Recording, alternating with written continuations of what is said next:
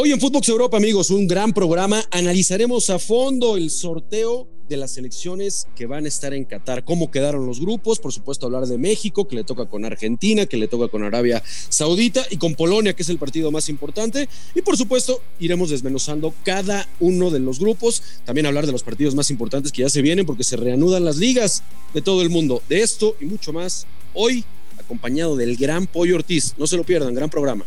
Lo mejor del viejo continente en un solo podcast. Esto es Footbox Europa Hola amigos, ¿cómo están? ¿Cómo les va? Qué placer saludarlos y encontrarnos en un episodio más de Footbox Europa. Hoy con el gran Pollo Ortiz para platicar de este sorteo, de cómo quedaron, por supuesto, la selección mexicana, cómo quedó en ese grupo que ya es costumbre enfrentar a Argentina, ver cómo nos puede ir con los polacos. Mi querido Pollo, te mando un abrazo, bro, te saludo con mucho gusto. ¿Cómo viste el sorteo? A ver, éntrale con todo. ¿Cómo estás, Rafita? Fuerte abrazo para ti, para la audiencia. Pues sabroso, ¿no? Eh, nos tocó un, un grupo coquetón, creo que sí pudo ser mejor, pero también pudo ser mucho peor. Así que, eh, a ver, con Argentina el tiro está muy bravo, pero tenemos el antecedente de que México contra, contra los equipos importantes en primera ronda, eh, pues casi siempre la libra, ¿no? Por lo menos del 94 a la fecha. Así que ese antecedente está, está bueno. Creo que Polonia nos vamos mucho con el miedo a Lewandowski, ¿no? Pero eh, es una selección que en Eurocopas y en, y en Copas del Mundo se ha visto muy floja. Y Arabia Saudita que que para mí fue un bálsamo. Cuando salió Arabia Saudita, yo me abracé hasta con mi perro y dije, vamos que vamos, estamos eh, a medio camino rumbo a octavos de final. Sí, sí, la, verdad, a ver, con Argentina tres veces pollo ya en, mundiales y las tres veces pues nos han, nos han bateado, ¿no? Esa, es una realidad. Por supuesto que México en la historia, ¿no? En la historia se lo dicta, se crece, bro, se crece contra equipos de, de otro nivel. Hay que olvidar ya lo del eliminatoria. Decías lo de Polonia, yo creo que ese es el partido. O sea, así como el, como el mundial anterior era el partido contra Suecia, ¿no? Que nadie esperaba que le ganaras a Alemania. Eh, Hoy el partido importante es contra Polonia. Si contra Polonia, que, yo creo que es un tiro parejo, ¿no? En donde por supuesto van a exigir al equipo mexicano, eh, pero tampoco Polonia es eh, eh, todo Lewandowski, tranquilos, juegan bien los polacos, van a competir, pero incluso hasta en estos rankings que son medio de broma, porque México no puede ser jamás el 9, este, pues a, Polonia lo ponen en el lugar 27, pollo, algo así. O sea, si es, va a ser parejo, no hay que aventar campanas a vuelo, pero yo creo que ahí es en donde se, se tendrá que definir la calificación. A ver, pensando que Argentina va uno, dos, México, Polonia y bueno, ya lo que decimos de Arabia Saudita, eh, en, la, en la lógica, en lo, en lo aunque en el fútbol lo impera la lógica, bro, exactamente en el papel, bueno, tendrá que ser el último, ¿no? Tenemos la, tenemos la, la presión de que los primeros dos juegos son los más importantes, ¿no? El, el juego con Polonia y luego Argentina. Y obviamente el de Polonia toma muchísima relevancia. Pues si hubiera sido primero Argentina, dices, bueno, pues a lo mejor lo, a lo mejor lo perdemos, ¿no? Como era el pronóstico inicial contra Alemania pero bueno, tenemos Arabia Saudita y Polonia. Ahorita el miedo que tienen muchos aficionados es pierdes con Polonia y en la bronca en la que te metes, porque eh, después ya a lo mejor ya con, esa presión y con Argentina que decía que seguramente va a golear a Arabia Saudita, eh, pues lo tendríamos más complicado. Ojalá que México saque las papas del fuego.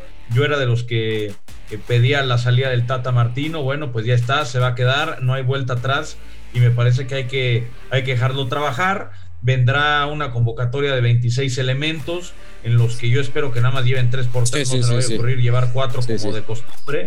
Y, ojalá que en estos meses, Rafa, tú que también jugaste en selección, bueno, recuerdo tú estás en las confederaciones, ¿no? Del, del 2005. Eh, tú estabas convocado en esa selección eh, pues tú sabes, ¿no? Lo que significa jugar este tipo de partidos contra selecciones potentes. Hay mucha presión, pero también hay mucho análisis y mucha preparación detrás. Sí, totalmente. A ver, el Tata Martino, yo, yo comparto, ¿eh? parecía que ya se le había venido la noche, al final lo terminan dejando, pero aquí es en donde tiene ocho meses para prepararse contra esos rivales. Insisto, el partido a jugarse pues va a ser contra los polacos. Vamos a ver después, el cruce le dictaría a México, Pollo, pues un pensando en el hipotético caso que entre segundo contra Francia, ¿no? Que ahí ya, bueno, Francia y ahorita le vamos a entrar de lleno a la análisis de lo que fue este sorteo con los europeos. Eh, bueno, Francia pues es el candidato natural, me parece el, número uno para llevarse el mundial. Sí, totalmente de acuerdo. La verdad es que el cruce eh, está bravo porque si por ahí Dinamarca sorprende y pasa, pasa líder, que sería precioso, ¿no? Asumiendo que México pasa como segundo de grupo, eh, el tiro está mucho más parejo, pero Dinamarca también es una selección potente, tiene buenos jugadores, pasó la eliminatoria caminando sin ningún inconveniente, tuvo una buena Eurocopa, eh, pero bueno, ya sabemos que en el, Mundial cualquier cosa puede ocurrir. Totalmente de acuerdo. Pues bueno, Pollo, con los europeos, ¿cómo viste los grupos? A ver si quieres, arrancamos ahí primero con el grupo, eh, el grupo B, el grupo de Inglaterra. ¿No? En donde está Inglaterra, Irán, Estados Unidos. Bueno, y el que gane, ¿no? Sabemos que Gales está esperando, sea Escocia o Ucrania, va a ser Escocia por el tema bélico, ¿no? Ya, ya tanto platicado. Ahí, ¿quién te parece que son los dos que llevan mano? Inglaterra, por supuesto, uno y después que Yo creo que lo lleva Inglaterra y Estados Unidos, ¿no? Eh, a mí, ese grupo, qué suerte tiene Estados Unidos, me cae de madre que están tan bravos, porque aparte el cruce, eh, eh, el, cruce no les toca tan, tan bravo, ¿no? O sea, eh, Holanda, Senegal son equipos potentes, obviamente, pero Ecuador y Qatar, eh, pues sí, son un poquito más flojos. Yo creo que Estados Unidos y, e Inglaterra llevan mano. Por ahí se puede meter Ucrania, ¿no? Que puede estorbar, ya vimos de lo que es capaz el equipo ucraniano, si es que califica. Eh, pero sí, creo que los norteamericanos e Inglaterra llevan mano. Bueno, ahí está el tema también, por supuesto, Pollo, que ya platicamos de los franceses, que junto con Dinamarca llevan mano, esperando que, bueno, ahí, ahí tendría que ser Perú, ¿no? Vamos a ver si dice otra cosa, eh, ojalá y ganen los de Gareca. Y en el grupo, eh, pues que, donde nadie se quería enfrentar, mi querido Pollo, en ese, en ese bombo B donde estaba Alemania, pues nadie quería, ¿no? Enfrentarse con los alemanes, ya sabemos cómo son, y para suerte, pues le termina tocando a los españoles. ¿Qué cruce vamos a ver ahí? Eh? Sí, va a estar sabroso porque además Japón y Costa Rica, ¿no? Que en teoría es favorita contra contra Nueva Zelanda. Pues ya, ya hemos visto que Costa Rica en un mundial eh, pintaba para tragedia, ¿no? Con Uruguay, Inglaterra, Italia y terminó pasando líder de grupo, así que no se podrán confiar del todo. Japón es una selección potente en Asia, creo que era uno de los equipos importantes, ¿no? De ese, de ese tercer bombo, pero bueno, en teoría Alemania y España, y España llevan mano. El tema es eh, que, que, se van a pelear a muerte por el primer lugar porque del otro lado está Bélgica. Sí, se van a, se, van a, se van a dar con todo en ese, en ese cruce. Mencionas el grupo F, de Bélgica, precisamente con Canadá, Marruecos y Croacia. Ahí a quien ves, lleva mano, debe de llevar mano Bélgica. Después Canadá le podrá hacer, eh, podrá competir con Croacia. Me parece que ellos se tendrán que jugar el segundo lugar, ¿no? O van a pagar la novatada de tener 36 años sin asistir al Mundial. Híjole, la verdad es que está bravo. A ver, eh, la selección de Canadá que tiene a Jonathan David, eh, que tiene, por supuesto, Alfonso Davis. Hay que ver si regresa Alfonso Davis o no, porque Creo que ese puede ser un punto, un punto clave. Yo no descarto a Marruecos, ¿eh? Marruecos en África hizo una buena eliminatoria, pasó con solvencia, tiene jugadores en buenos equipos europeos. Eh, obviamente Croacia creo que lleva mano en, principio con, con Brozovic, con Perisic, con Luka Modric. En fin, tienen, son los subcampeones del mundo y obviamente no los podemos descartar, pero sí creo que, que Bélgica lleva la mano y los otros tres se van a batir a duelo para ver quién es el guapo que, que se enfrenta al cabeza de serie del otro grupo. Sí, complicadito este grupo, está complicadito este grupo F. Brincamos ahora al grupo G, mi querido Pollo, donde está el equipo de Suiza, Serbia, lo encabezado por Brasil y al fondo Camerún. Este también está bastante bravo, ¿eh? O sea, entiendo que el favorito es Brasil, pero después eh, yo no estoy tan seguro de que Suiza o Serbia puedan, ¿eh? Camerún me gustó mucho lo que hizo. Sí, Camerún increíble, ¿no? Pasando al Mundial al minuto 124 con ese gol eh, agónico frente a Argelia. Este me parece que es el grupo, uno de los grupos de la muerte. Obviamente Brasil lleva mano, sabemos de la calidad del scratch. Suiza hizo una Eurocopa muy brava. Hay que recordar que elimina a Francia en un resultado que, que pocos esperábamos. Y después Serbia. Serbia echó a Portugal a la repesca. O sea, tienen a Vlaovic, este delantero de la Juventus. Eh, Camerún con, con, ese potencial africano creo que es eh, junto con Serbia los más flojos. Yo creo que Brasil y Suiza llevan mano, pero no descartemos eh, que Brasil puede incluso quedar segundo de grupo. El partido va a estar muy bravo con esos tres. Bueno, incluso estos ya se enfrentaron, ¿no? En, Rusia ya se enfrentaron, se quejaron los, se quejaron de que muchas patadas. Bueno, pues ahí Empataron está. exactamente. Y, Brasil. Exacta, exactamente. Ahí, fue donde Neymar eh, saltaron todos esos memes de Neymar, ¿no? Revolcándose como pasta de dientes mal apretada, va para variar.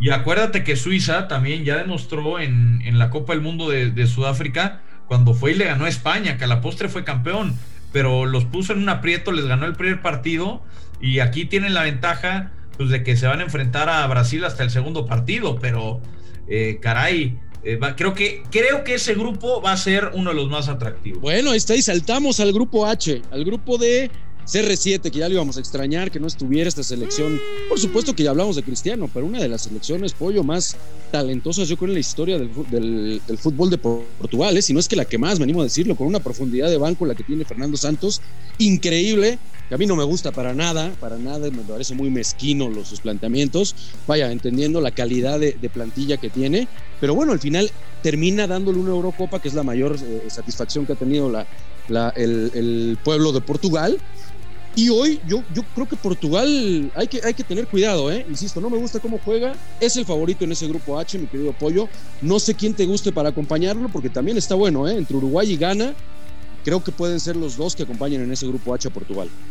Sí, de acuerdo. Corea del Sur no hay, no hay que descartarlo. Ya vimos lo que hizo también con Alemania el Mundial pasado. Es una selección rápida, es una selección talentosa que tiene en, este elemento del Tottenham a uno muy bueno eh, arriba creo que Uruguay lleva mano, pero sí, la verdad es que los esquemas que, plantea Fernando Santos regularmente son muy, muy ratoneros, pero coincido contigo. Creo que la conglomeración de talento que tiene hoy Portugal no se la habíamos visto ni siquiera en la etapa de Nuno Gómez, de Pauleta, de Figo, de Cristiano. O sea, creo que esta selección además tiene jugadores que eh, línea por línea te, te, marcan una diferencia abismal. A ver si, si sale propositivo. Y si no, ya, ya tengo al técnico, se lo voy a recomendar a Ricardo Peláez para cuando se vaya el de año que traiga a Fernando Santos a las chivas. Ah, no, bueno, me, pero me parecería perfecto, no, no, ah, márcale ya, ¿no? Oye, mi querido pollo, entonces, a ver, terminamos con los grupos, ¿quiénes son tus pollos? cómo, cómo, ves? ¿Quién te gusta para campeón? ¿Quién en, segundo, en segunda línea? ¿Quiénes son tus tres favoritos para llevarse este Mundial de Qatar? Mis tres favoritos, eh, me quedo con, con Brasil, con Francia y con Argentina. Esos son mis tres capos. Creo que eh, la excepción puede ser España. Creo que la excepción puede ser Bélgica. Y de caballos negros eh, me voy a subir al barco, al barco mexicano y al de Dinamarca. Creo que son dos equipos que pueden incomodar bastante si avanzan a la siguiente ronda. Sí, lo, de los daneses, aparte con Eriksen, que ya regresó, bueno, la, verdad es que, que todo el mundo deseamos que le vaya bien esa selección y aparte han jugado bastante, bastante bien. Bueno, pues esas es la, las noticias en cuanto al sorteo, mi querido Pollo. Antes de despedirnos, porque se nos empieza a cortar el tiempo, recordarle a toda la banda que tenemos partidos importantes, ¿no? El fin de semana regresan las ligas, y cómo, cómo se extraña de repente las ligas, ¿eh? Cuando vienen estas fechas FIFA se extraña mucho el fútbol de, de la liga. Viene un cruce importante en la Liga Española. ¿Crees que el Barça le alcance para... Eh, creo que el Madrid al final ya no se la van a sacar a Carleto esa, esa liga, se ve muy, muy complicado, pero eh, eh, sí Barcelona, pues qué repunte ha tenido con Xavi, ¿no? Que se, juega con Sevilla, el posiblemente estar ya segundo. Sí, va a ser un partido muy interesante, Rafa. yo creo que esta liga no se la van a quitar al Real Madrid, son muchos puntos de diferencia, son 12 puntos, son que, pierda cuatro partidos y que el otro no falle ninguno. No, no creo que es prácticamente misión imposible más allá de lo que vimos en el clásico. Pero sí ha repuntado el equipo de Xavi, reforzó bien el equipo en el invierno, más allá de que en la liga deben y deben y deben dinero, la liga no le importa y los deja, los deja contratar. Y, la batalla por los puestos europeos, porque igual que el Barça está el Atlético en puntos, tantito abajito el Betis, eh, la Real Sociedad, creo que por ahí eh, la batalla por Europa va a estar muy sabrosa. Hay, que estar muy pendientes, por supuesto. También en el calcio, la Juve que recibe al Inter de Milán, que nada más están separados por un punto, hay que estar muy pendientes. Y el Atalanta, a ver si tiene minutos Irving Lozano, ¿no? Vamos a ver. Recibe al Napoli, que es segundo lugar de la Liga Italiana y están solamente tres puntos por debajo del Milan. Entonces, hay, hay, que ver fútbol, regresan las ligas, hay que estar muy pendientes porque aparte, mi querido Pollo, pues lo platicamos la próxima semana aquí en Footbox Europa. Claro que sí. La buena noticia para el Napoli, el Chucky vuelve sano y salvo. Sí, sí, creo que eso es, creo que eso es lo que más están contentos. Di Laurentiis creo que está feliz, ¿no?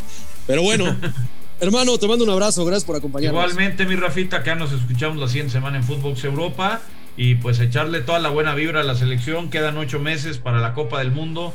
Es buen tiempo para prepararse, estamos a tiempo y ojalá que saquen las papas del fuego. Que nos sorprenda el Tata Martino y nos calle la boca a todos. El Pollo Ortiz, Rafa Márquez Lugo, un fuerte abrazo, banda. Gracias por escucharnos. Esto fue Footbox Europa, exclusivo de Footbox.